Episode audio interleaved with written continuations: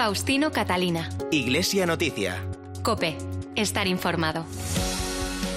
Saludos amigos, muy buenos días. Son las ocho y media de la mañana de este domingo 23 de mayo de 2021. Es domingo de Pentecostés y como cada siete días es el momento de contarles lo más destacado en la actualidad religiosa de estas jornadas en Iglesia Noticia, aquí en la cadena COPE. Estaremos con ustedes hasta las nueve de la mañana en que llegará la transmisión de la Santa Misa en estos minutos de información que hoy hacemos con Rafael Nieto en el control de sonido y Nacho de Gamón en la producción. Y en primer lugar, nuestros titulares de hoy. Con el lema Los sueños se construyen juntos y una invitación a la sinodalidad y el discernimiento, hoy se celebra el Día de la Acción Católica y del Apostolado Seglar. La presencia de los consagrados en la sociedad ha sido analizada en la Semana de Vida Religiosa que organiza el Instituto Teológico de Vida Religiosa que celebra los 50 años de su fundación. La Catedral de Pamplona acogió el jueves la apertura del año ignaciano en el quinto centenario de la herida de Íñigo de Loyola que cambió la vida del fundador de la Compañía de Jesús. Además, la Asamblea de Delegados Diocesanos de Medios de Comunicación finalizó el miércoles con la entrega de los premios Bravo. En el Vaticano se han publicado unas orientaciones para celebrar la Jornada Mundial de la Juventud en las diócesis y el Papa ha mantenido un nuevo encuentro con los jóvenes de escuelas ocurrentes. Y mañana se celebra la fiesta de María Auxiliadora en China, la Virgen de Sesán. Faustino Catalina. Iglesia Noticia. Cope. Estar informado. Hoy se celebra el Día de la Acción Católica y el Apostolado Seglar. Con el lema Los sueños se construyen juntos, los obispos de la Comisión de Laicos, Familia y Vida se hacen eco de las palabras del Papa en Fratelli Tutti para reclamar una auténtica sinodalidad con los laicos como protagonistas frente a las tentaciones de clericalismo y de una Iglesia excesivamente vertical. Cuando hablamos de los sueños, nos referimos, por supuesto, no tanto a nuestros sueños, sino a los sueños que Dios tiene en estos momentos de la historia para nuestra vida de la Iglesia. Desde ahí que invitamos especialmente eh, en esta jornada a llevar a cabo un discernimiento, a que nos preguntemos una vez más como, Iglesia y especialmente como laicado, qué es lo que el Señor nos está pidiendo en estos momentos.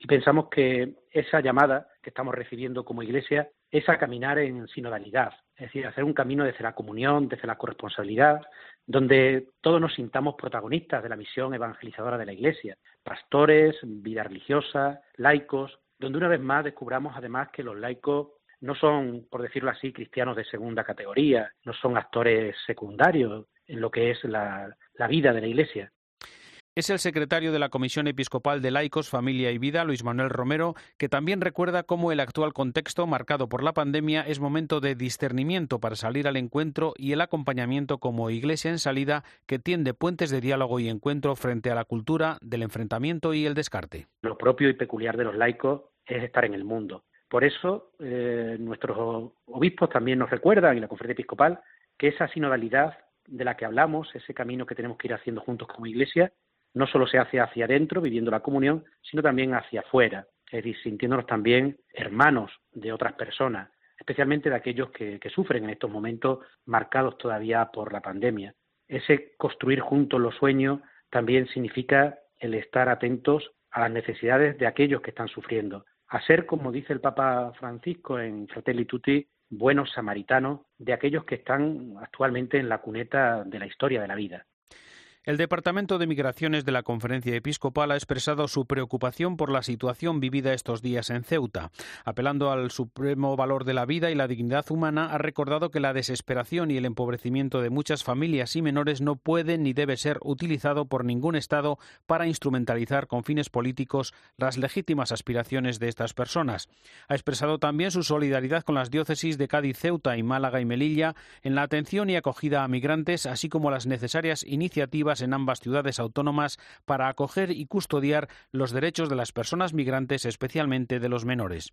Por último, invita a mantener actitudes de convivencia pacífica y reclama a todos los niveles la mejor política puesta al servicio del bien común.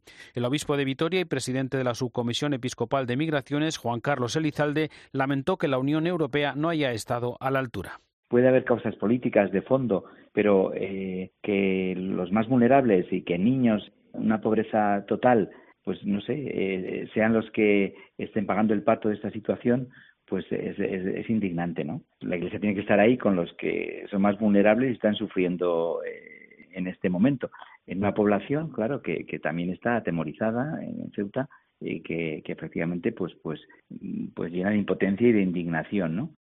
Con el lema Consagrados para la vida del mundo, la vida consagrada en la sociedad actual, se ha celebrado una nueva semana de vida religiosa que organiza el Instituto Teológico de Vida Religiosa de los Claretianos. Comenzó con un videomensaje del Papa Francisco. Cuando la vida consagrada pierde esta dimensión de diálogo con la realidad y de reflexión sobre lo que sucede, empieza a hacerse estéril. Siempre la vida consagrada es un diálogo con la realidad. Y también es triste ver como algunos institutos, para buscar cierta seguridad, para poder controlarse, han caído en ideologías de cualquier signo. Entonces, cuando un instituto se reformula del carisma en la ideología, pierde su identidad, pierde su fecundidad.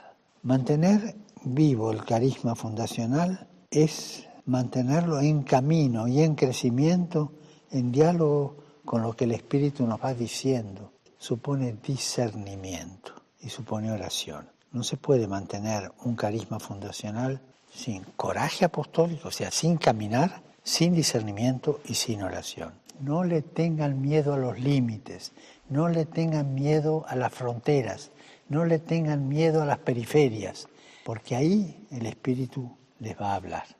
Ha sido una semana de destacadas intervenciones sobre la vida religiosa en la que el obispo de León, Luis Ángel de las Heras, recordó el reto de los consagrados en el mundo de hoy. La vida consagrada que recorre el camino de Cristo ha de peregrinar por las periferias, sin acomodarse a ninguna y dándolo todo en cada una de ellas.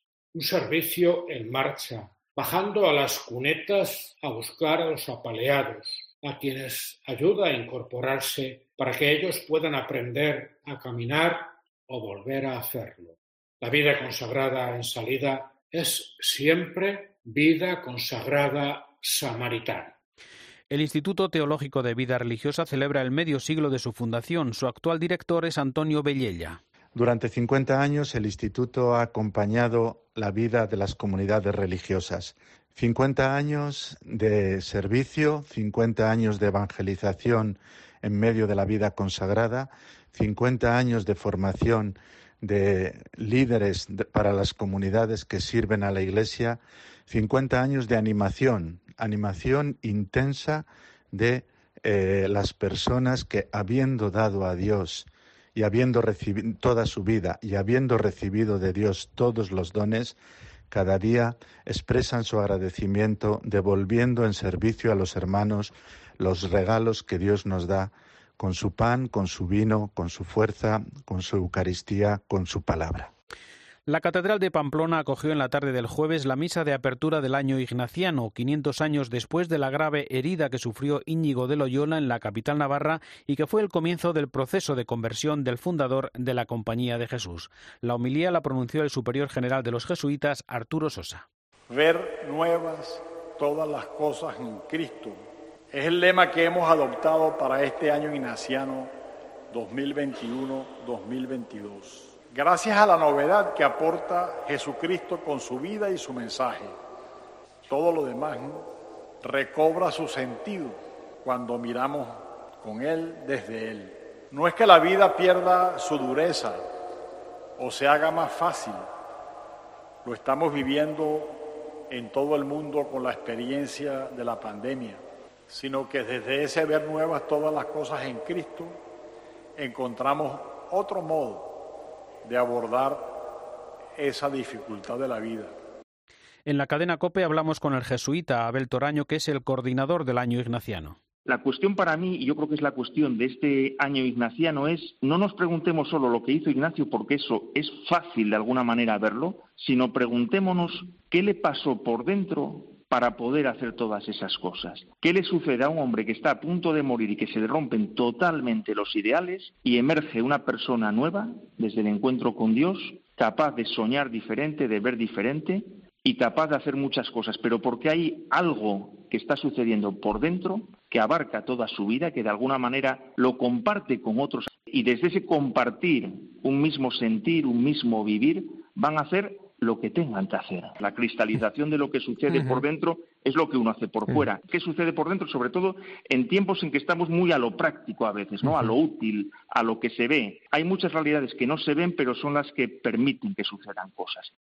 Los obispos de la Subcomisión para las Migraciones y Movilidad Humana de la Conferencia Episcopal han mostrado su afecto y cercanía a todos los que han padecido la COVID-19 con un recuerdo especial a los trabajadores del mundo del turismo, un sector puesto a prueba de una manera particular a causa de la pandemia. Gustavo Ribeiro es el responsable del Departamento de Pastoral del Turismo. Es uno de los sectores más afectados dentro de la realidad de España y del mundo también, pero en España por su relevancia, por su importancia, es un sector que se encuentra fuertemente tocado. Es el primer destino vacacional y de ocio del mundo, donde supera casi el doble de sus habitantes. Los casi 85 millones de personas que vinieron o que eligieron España por su sol, el buen talante de la gente, la gastronomía, la cultura, la historia, la fe, los monumentos, los lugares de peregrinación, dejan en España una cifra equivalente al presupuesto de salud y educación juntos pero también lo agradecemos nosotros, porque los que vienen a visitarnos de distintos lugares del mundo aprecian a España, pero también nos benefician mucho. Hemos salido de aquella idea o de aquellos panfletos ideológicos de la turismofobia y hemos pasado al hecho, por favor, eh, vuelvan los turistas. Y bueno, los obispos han querido expresarle esto a todos los trabajadores del mundo del turismo, que es una realidad transversal. Nos detenemos ahora en el comunicado del Arzobispado de Barcelona sobre la reorganización de las parroquias de la diócesis. Según esta propuesta, en estudio se agruparía a 208 parroquias en 48 comunidades pastorales para facilitar una mejor coordinación y adecuada especialización. Nos cuenta los detalles desde Cope Barcelona Carla Altadil. El Arzobispado de Barcelona ha aclarado a través de un comunicado la reorganización de las parroquias en la diócesis de Barcelona. El cardenal Juan José Omeya, arzobispo de Barcelona, encomendó un trabajo de reestructuración parroquial diocesana. Un año y medio después se ha presentado la propuesta que sugiere agrupar todas las parroquias de la diócesis en 48 comunidades pastorales de entre 3 y 6 parroquias alrededor de una central que facilitaría su coordinación. La reducción de párrocos no significa la reducción de los templos, tan solo se quiere reforzar la presencia pastoral adaptándola a las necesidades actuales y futuras. Este fenómeno de la secularización ya se ha dado en otros países como pueden ser Holanda, Bélgica o Canadá. El objetivo de esta reorganización es mejorar la distribución de los recursos pastorales para obtener una máxima eficacia pastoral y sostenimiento de las unidades pastorales.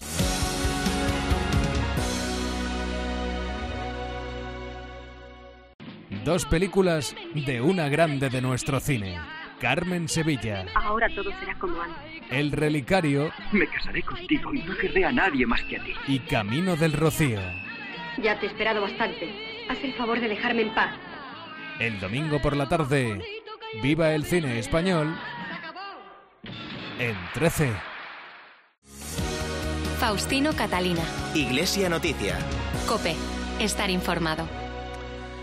Comenzamos una vez más el tiempo para la información internacional en el Vaticano, donde el Papa celebra la misa de Pentecostés a partir de las 10 de esta mañana, en este domingo en el que se conmemora el medio siglo de las relaciones diplomáticas entre la Unión Europea y el Vaticano. Nos vamos a Roma con la crónica de la corresponsal de la cadena COPE, Eva Fernández. Buenos días. Buenos días. Sí, hoy coincidiendo con la festividad de Pentecostés, España tiene un protagonismo especial en la ciudad eterna dentro del proyecto ITER Europeum, una iniciativa organizada por la delegación de la Unión Europea ante la Santa Sede en conmemoración del 50 aniversario de las relaciones diplomáticas entre la Unión Europea y el Estado de la Ciudad del Vaticano.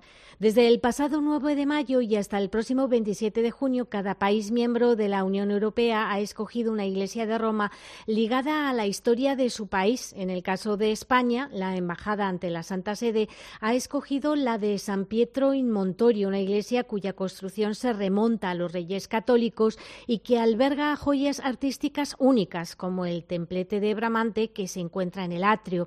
A las 12 de la mañana, los embajadores de los 27 países que participan en esta iniciativa asistirán a una misa presidida por el cardenal Luis Ladaria, prefecto de la Congregación para la Doctrina de la Fe. La Iglesia Nacional Española de Santiago y Montserrat, conocida por todos como la Iglesia de los Españoles, también estará representada con la participación de la capilla musical, que va a interpretar piezas de compositores españoles.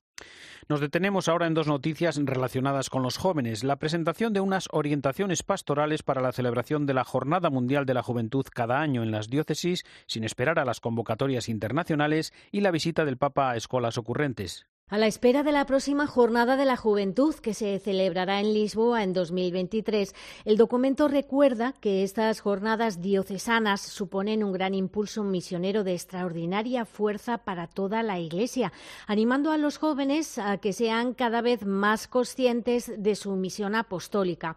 El padre Alessandre Abuimelo, secretario del Dicasterio para los Laicos, la Familia y la Vida, asegura que estas orientaciones pastorales impulsan la preparación de los encuentros internacionales internacionales. Creemos firmemente que la JMJ Internacional y su celebración local se alimentan mutuamente. La dimensión internacional amplía los horizontes de los jóvenes y los abre a la fraternidad universal.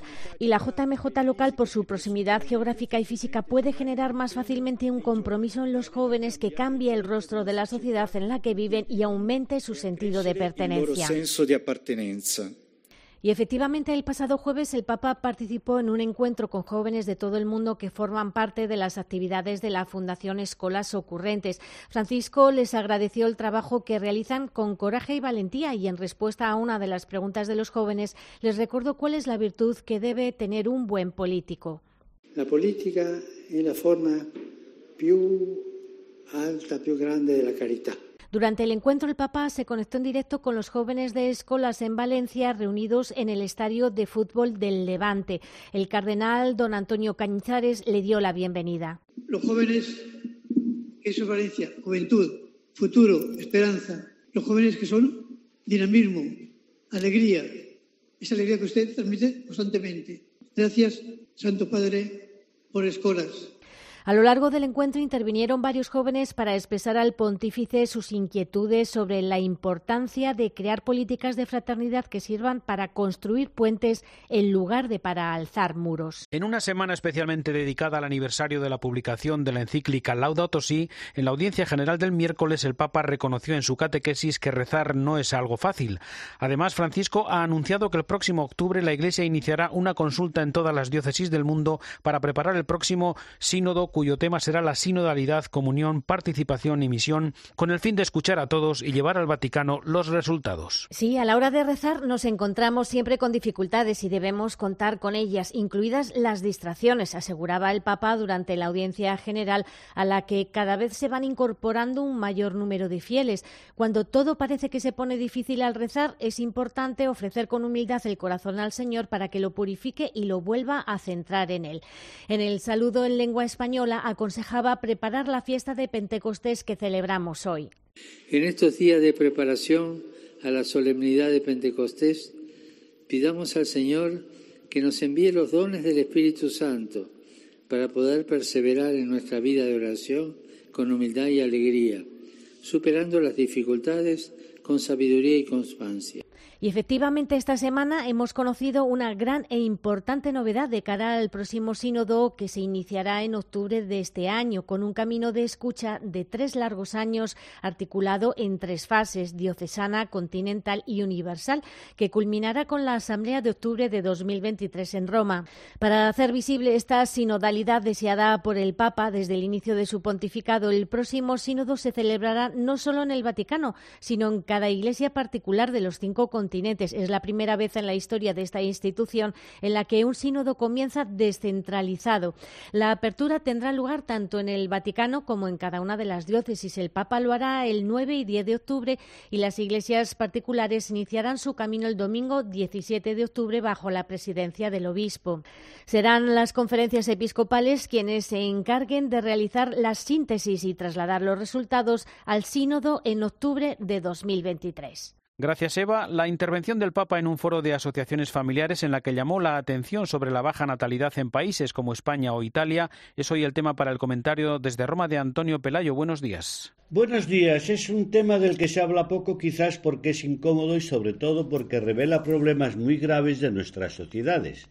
Me refiero a la crisis de la natalidad o lo que los especialistas han denominado invierno demográfico.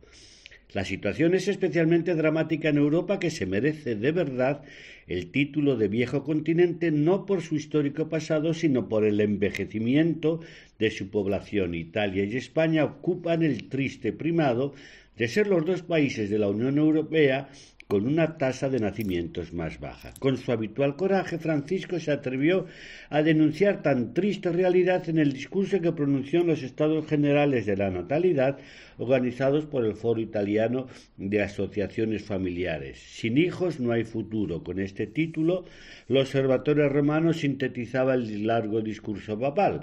Una sociedad que no acoge la vida, añadió, deja de existir. Los hijos son la esperanza que hace renacer a un pueblo y la última frase de su alocución fue sin natalidad no hay futuro. Mensaje claro, meridiano, taxativo. Pero Bergoglio sabe que en el origen de este drama hay causas profundas. Una de ellas es la crisis económica, el desconcierto que provocan los jóvenes, la incertidumbre del trabajo, los costes cada vez menos asequibles de la crianza de los hijos. Son, dijo, arenas movedizas que pueden hundir una sociedad, pero sobre todo es un problema de concepción y visión de la vida. A veces, subrayó, el mensaje que se transmite es el de que realizarse significa ganar dinero y tener éxito, mientras que los hijos parecen casi una excepción que no debe obstaculizar las aspiraciones personales. Esta mentalidad es una gangrena para la sociedad y hace insostenible el futuro. Lo resumía muy bien un articulista del Corriere della Sera, Aldo Cazzulo, cuando afirmaba que los hijos, que en las sociedades rurales de otros tiempos eran un recurso económico para sus padres, hoy se han convertido en un lujo que no todos pueden ofrecerse. Solo la mitad de los jóvenes, dijo el Papa, cree que podrá tener dos hijos en el transcurso de su vida. Esa es la cruda realidad. Desde Roma les ha hablado Antonio Pelayo. Gracias, Antonio. El viernes llegó el alto el fuego después de casi dos semanas de violencia entre israelíes y palestinos. El patriarca latino de Jerusalén, Pierre Batista Pisabala, denunció el lenguaje político de rechazo y desprecio y añadió que la solución pasa por la aceptación de Jerusalén como ciudad abierta, multireligiosa y multicultural. Corresponsal en Israel, Daniel Blumenthal. El patriarca latino de Jerusalén, Monseñor Pierre Batista Pisabala, invitó a rezar para que la iglesia de Jerusalén vaya más allá de los muros y las puertas cerradas, para que cree, anuncie y construya la paz.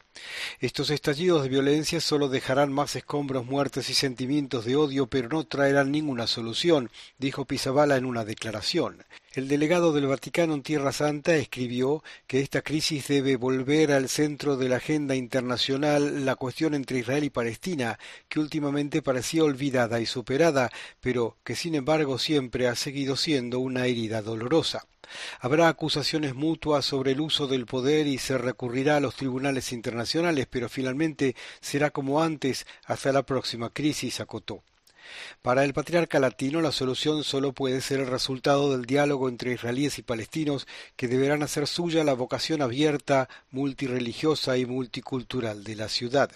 El sacerdote argentino Gabriel Romanelli es párroco en la única parroquia católica en la Franja de Gaza, la Sagrada Familia, y con él habló nuestro compañero Manuel Ángel Gómez. El padre Gabriel Romanelli cuenta que la parroquia de la Sagrada Familia en Gaza está junto a uno de los barrios más castigados por los bombardeos. Las explosiones más grandes acá las hemos tenido a 100 metros. Las explosiones han sacudido los edificios. Se movía la casa, la, casa parroquial, parecía una cuna, pero no, no movida por la mano de una mamá. Han causado daños en la escuela de las Hermanas del Rosario en el convento y en la escuela del Rosario y en varias casas de familias cristianas también. Atacan y derriban edificios enteros de 10 o 12 plantas sin avisar. Esta noche han derribado edificios sin avisar y han muerto muchísimas personas ahí. El único párroco católico de Gaza dice que hay miles de personas que lo han perdido todo. Miles de personas han perdido la casa, les han bombardeado la casa, sobre todo en barrios muy populares comenzaron. Las familias se refugian en donde pueden. Esas personas van o de familiares o los pobres que no tienen nada buscan refugio en las escuelas de la ONRWA. La ONRWA es el Departamento de las Naciones Unidas para los Refugiados Palestinos. El padre Romanelli cree que no es una guerra entre iguales. Esto es una, una guerra desigual eso hay desproporción, ciertamente que hay desproporción. Mientras tanto, la Iglesia echa una mano a los que necesitan ayuda para sobrevivir. La Iglesia Católica, por medio de Cáritas, por medio de aquí, de la diócesis del Patriarcado Latino de Jerusalén, estamos justamente no solamente preparando, sino asistiendo a miles de personas. Gabriel Romanelli es argentino, lleva 12 años como párroco en Gaza.